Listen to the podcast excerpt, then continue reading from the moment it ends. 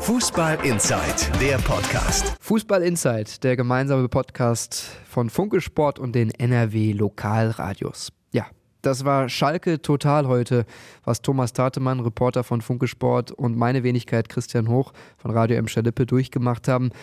Tate, beschreib noch mal ganz kurz deine Gefühle bei diesem Tag heute. Ja, es war sehr turbulent und auch sehr lange. Also erstmal war es äh, lange und dann am Ende turbulent, so wie man das kennt. Ähm, Domenico Tedesco war heute Morgen als erster da. Das ist auch nicht neu, das macht er sonst immer. Hat das Training geleitet und der Tag nahm dann so seinen Lauf. Und man konnte eigentlich davon ausgehen, dass er weiter Trainer bleibt und auch noch Chance bekommt für das Spiel am Samstag gegen Leipzig. Aber dann kam alles anders. Dann kam alles anders. Domenico Tedesco wurde um kurz vor sieben, da waren wir ungefähr etwas mehr als zehn Stunden dann am Gelände.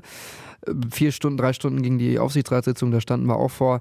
Da kam alles anders. Ähm, Tedesco wurde beurlaubt, interimsweise Hüb Stevens übernimmt für das Spiel in Leipzig auf der Bank als, als Trainer und Co-Trainer ist Mike Büskens. Und bevor wir in den Talk einsteigen mit Thomas Tatmann, hören wir noch mal ganz kurz, was Clemens Tönnies dann auf dem Weg in sein Auto zur Entscheidung gesagt hat. Das ist äh, für mich eine sehr schwere emotionale Entscheidung, die immer der Sportvorstand trifft, aber wir mitgetragen haben. Und ja, mir tut es einfach leid. Ja, Tate.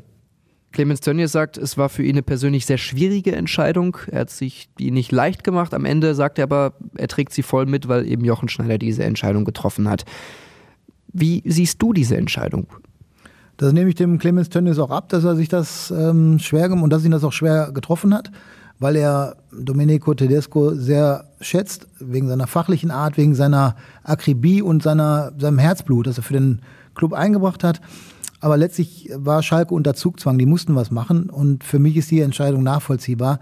Du kannst in der Krise nicht die ganze Mannschaft austauschen. Das wäre die andere Option gewesen, nur das funktioniert halt im März nicht. Das kann man im Dezember machen oder am besten im Juni, Juli.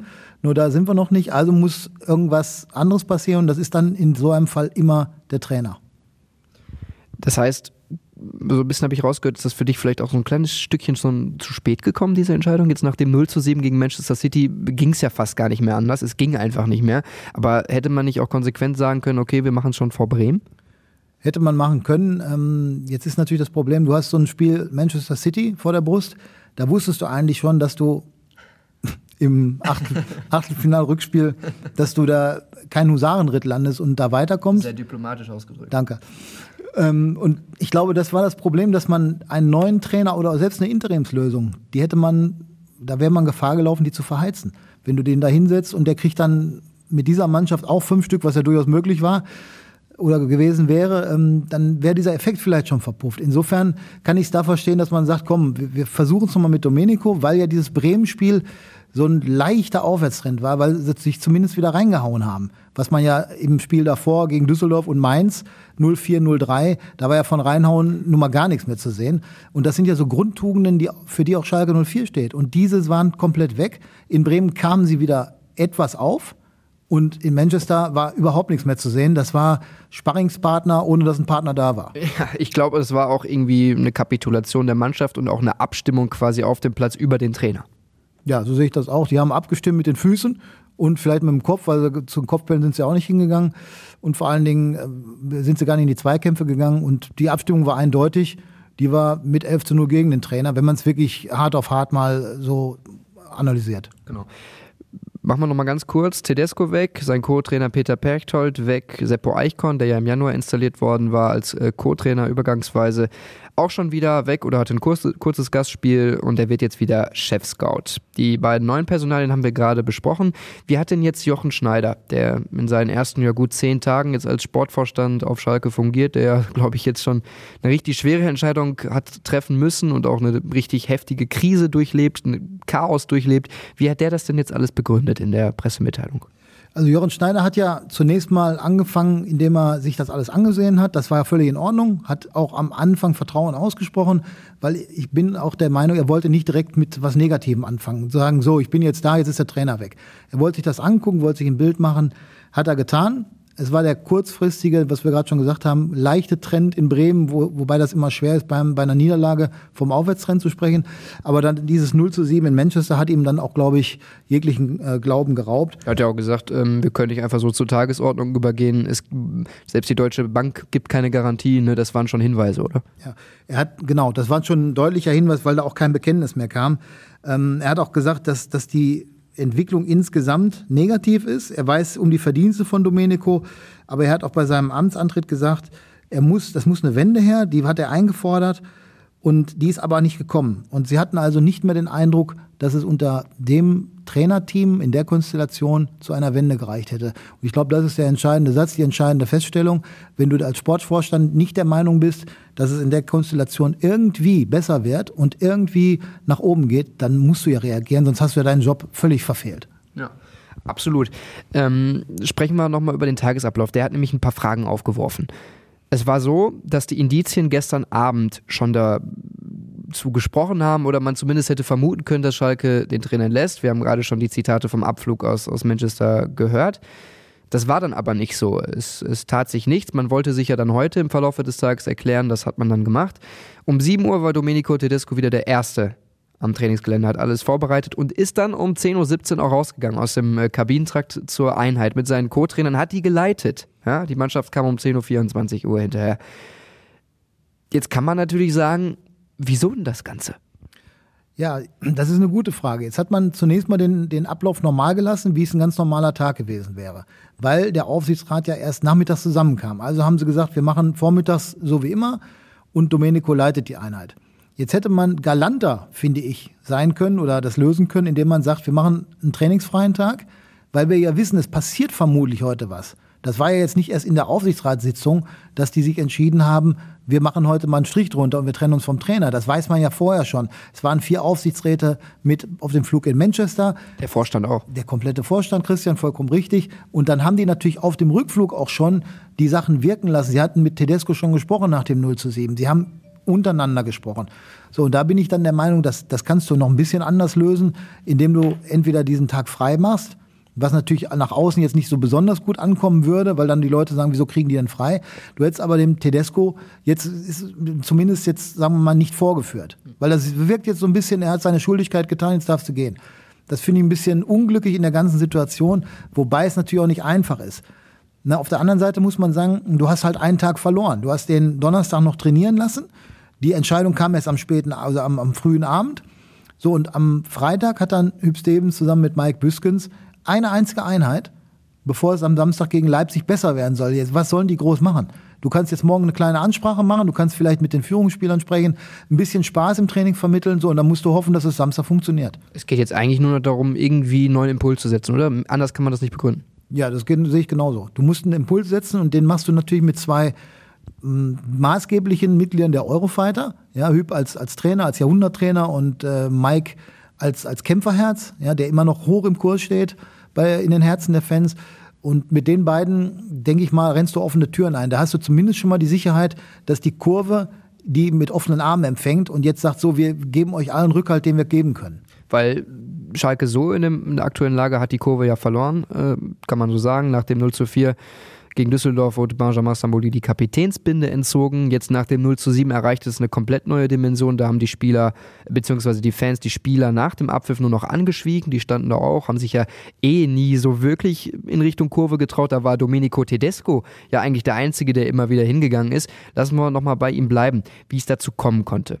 Es ist der hoch umjubelte Trainer gewesen im vergangenen Jahr. Der Vizemeistertrainer, der, der Hyper-Mega-Trainer, jung 33, gut, der eine oder andere hat den Laptop-Trainer genannt, hat er nicht äh, an sich abwärmen lassen, Champions League erreicht, endlich mal wieder großer Fußball auf Schalke, Vertragsverlängerung, alles pipapo, Hashtag Protedesco, sag ich nur. Wie konnte es jetzt dazu kommen, dass der am Ende diese Saison nicht überlebt? Ja, das ist äh, nicht einfach zu beantworten in einem Satz. Ist, ich denke mal, es ist ein schleichender Prozess. Erstmal bist du Vizemeister, alles ist super, du wirst gefeiert. Ja, das war ja schon so, dass wir fast Angst hatten, dass der zu Bayern München geht. Nur, ja, das ist ja bei Schalke immer relativ schnell. Nur so schnell war es dann doch nicht. Und dann hast du mehrere Sachen gemacht. Zum einen hast du Leon Goretzka verloren. Das ist mit der Kopf der Mannschaft gewesen. Den konnten sie halt nicht halten, weil das Angebot, was Schalke machen konnte, hat, den, hat ihm einfach nicht gereicht. Bayern war besser. So, und Vertrag lief aus, also Goretzka ja, weg. Und er wollte sich natürlich auch entwickeln, natürlich. Nationalmannschaft, alles. Ne? Ja, das ist genau der Punkt. Mit Max Meyer kamen sie nicht mehr klar. Ja, da gab es dann Beratergerangel mit, mit Ex-Manager Heidel und, und dem Berater von Max Meyer. Man kam sich nicht überein. Also Meier auch weg. Damit hast du halt wichtige Spieler verloren. Zumindest war Meier über weite Strecken noch wichtig, bis er dann irgendwann mal keine Lust mehr hatte, so richtig zu spielen. So, Goretzka weg, Meier weg und hast dann gehofft, dass du gute Spieler dazu holst, die, die dieses Vakuum ausfüllen und die sofort zünden. Das ist aber nicht passiert. Sie haben bei vielen Transfers daneben gelegen. Ich sage nur Sebastian Rudi, den wollte Tedesco unbedingt haben. Da hat er zum Heidel gesagt, hol mir den, den will ich hier haben auf Schalke. Rudi kam, hat aber bis heute nicht gezündet. Das ist ein Dreivierteljahr her. Gab es da nicht auch, ganz kurz eingehakt, auch eine kleine Unstimmigkeit zwischen Manager und Trainer? Ja, das kann wohl so sein, weil ich glaube, dass im Nachhinein würden sie es jetzt nicht nochmal so machen und, und Rudi holen, weil die Mentalität einfach nicht so richtig passt zu Schalke. Ähm, er ist ein wichtiger Spieler, ist ein guter Fußballer, aber es ist halt nicht der, dieser Rasenumflüger, den du ab und zu mal brauchst. Weißt du, die, du brauchst auch eine Drecksau mal im Mittelfeld, da, da ist er zu lieb zu. Dann haben sie mit Mascarell, hatten sie sich eigentlich erhofft, der bei Eintracht Frankfurt wirklich ganz stark gespielt hat, auch im Pokalfinale gegen Bayern mit einer der entscheidenden Spieler war. Der hat auf Schalke auch nicht ins, äh, gezündet, hat viel Verletzungsprobleme gehabt. Damit hast du also schon einen zweiten zentralen, wichtigen Spieler, der nicht die Rolle erfüllt hat, die sie ihm eigentlich zugedacht hatten.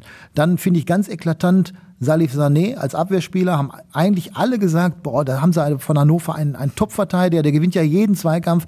Wenn du dir anguckst, wie der Schalke die Abwehr organisiert, da kann ja von organisieren nun mal gar keine Rede sein. Das ist lamentieren, was er macht. Und das geht jetzt mittlerweile seit Monaten. Und da muss man einfach sagen, sie haben sich in der Abwehr dramatisch verschlechtert. Naldo nicht mehr da. Da muss man drüber fragen oder drüber streiten, musste man den Vertrag eigentlich verlängern, wenn man weiß, sein, er ist an Zenit angekommen.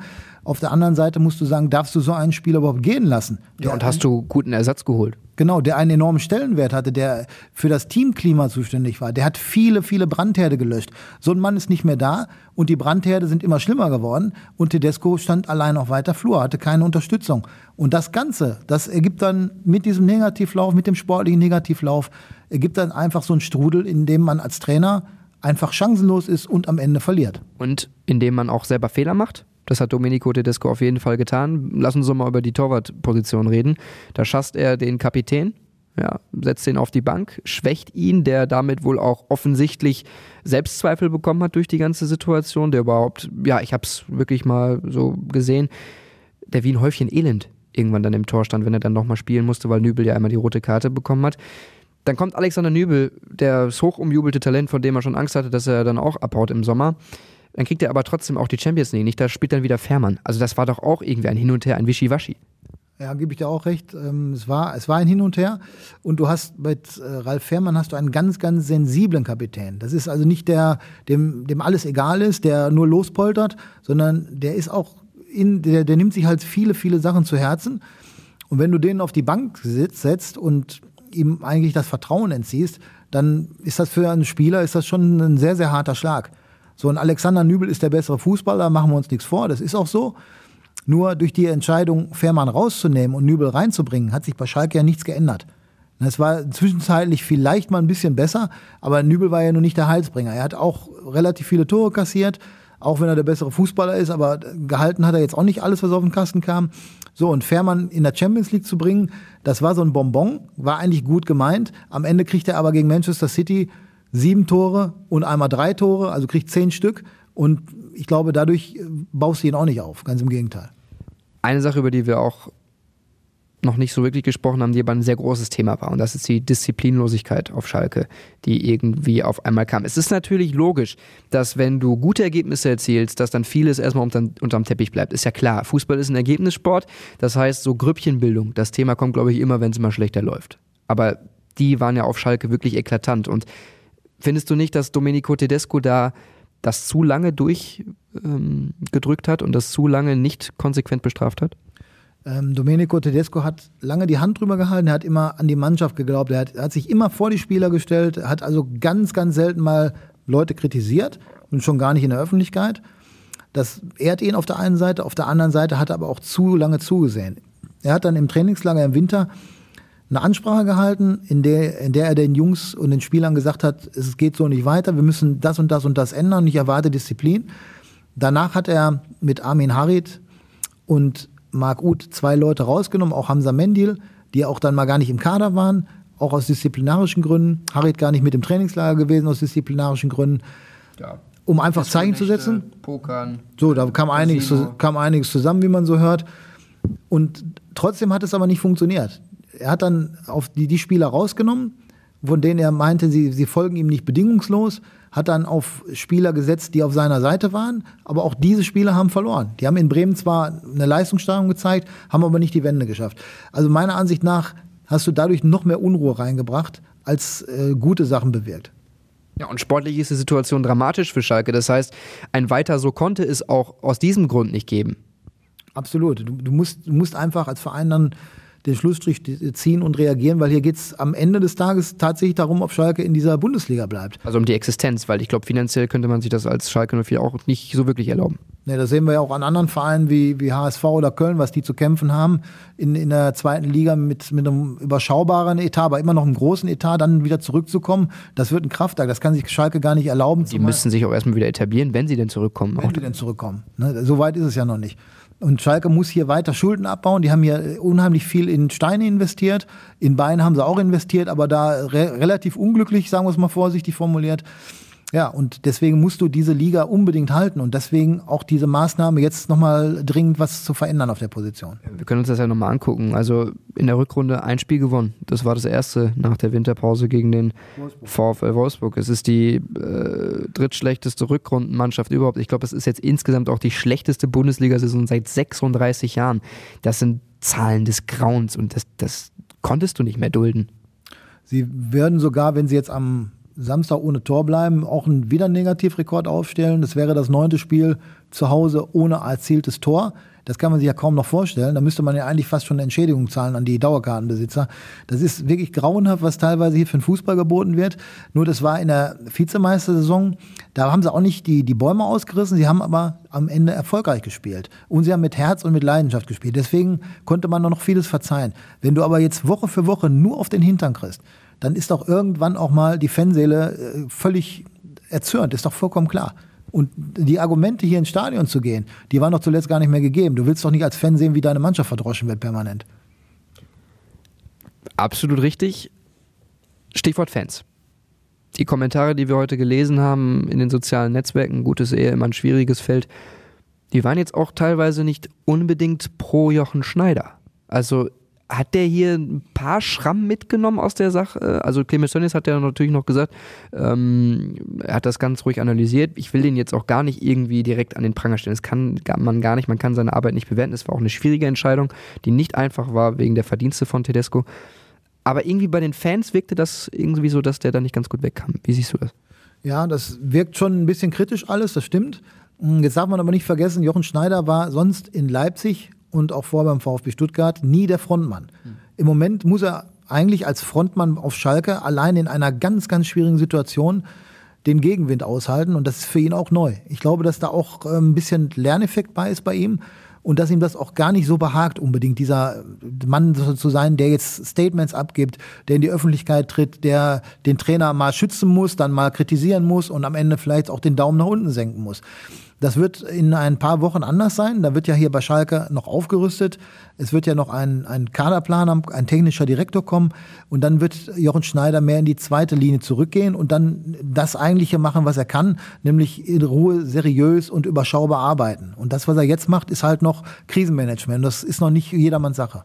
Vergangenheit legen wir jetzt mal zur Seite. Wir blicken jetzt nach vorne. Weil das muss auch der Fan tun, das muss ganz Schalke tun. Du hast es gerade angesprochen. Morgen gibt es auch eine Einheit. Morgen gibt es auch äh, die Pressekonferenz am Freitag mit Stimmen von Stevens und Büskens. Hüb Stevens, der ist nach der Sitzung, der ist ja eigentlich auch Mitglied im Aufsichtsrat. Das heißt, der Ehrenrat musste erstmal noch sein Okay geben, dass der auch Trainer werden kann. Ähm, der ist nach der Sitzung rausgekommen, hat gesagt: Sorry, Jungs, ich verabschiede mich. Morgen ist Pressekonferenz, dann könnt ihr mir Fragen stellen. Macht's gut, haut rein ist er dann abgebraust, ne, in seinem Porsche, kann man ja mal sagen, aus Holland. Ähm, wie kann Schalke jetzt mit diesen beiden Eurofightern und äh, Jahrhunderttrainer und äh, Legenden die Wende schaffen? Was glaubst du? Das ist erstmal ganz einfach. Die Formel muss ja sein, auf Schalke muss das Herz zurück. Herzblut muss rein, Leidenschaft, Kampf, das sind so die Grundtugenden. Und es einfach nur Leipzig schwer machen, dass die hier das Spiel gewinnen.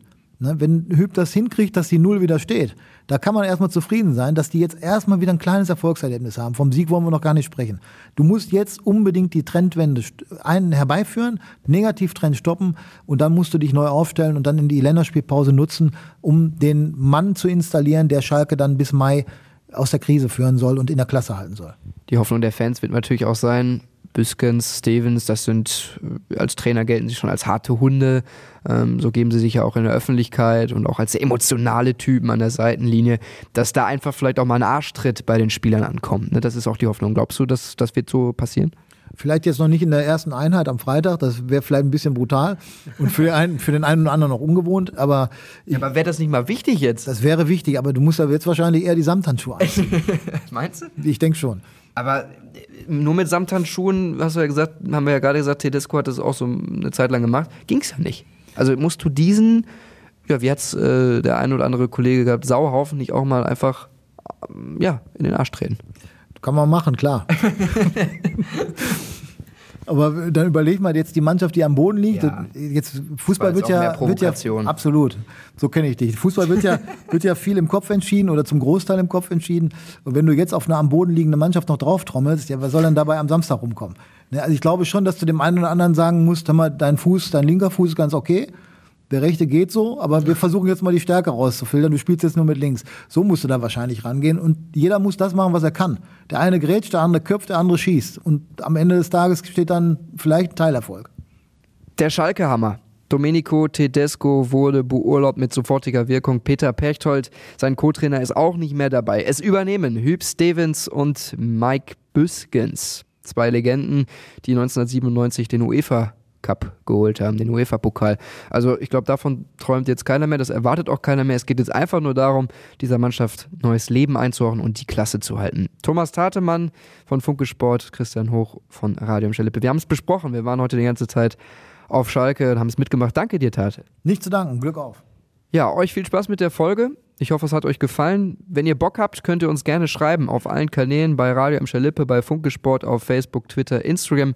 Und wenn ihr dann schon dabei seid, Könnt ihr auch gerne bei iTunes eine Bewertung da lassen. Würden wir uns freuen. Feedback, Kritik, Anregungen.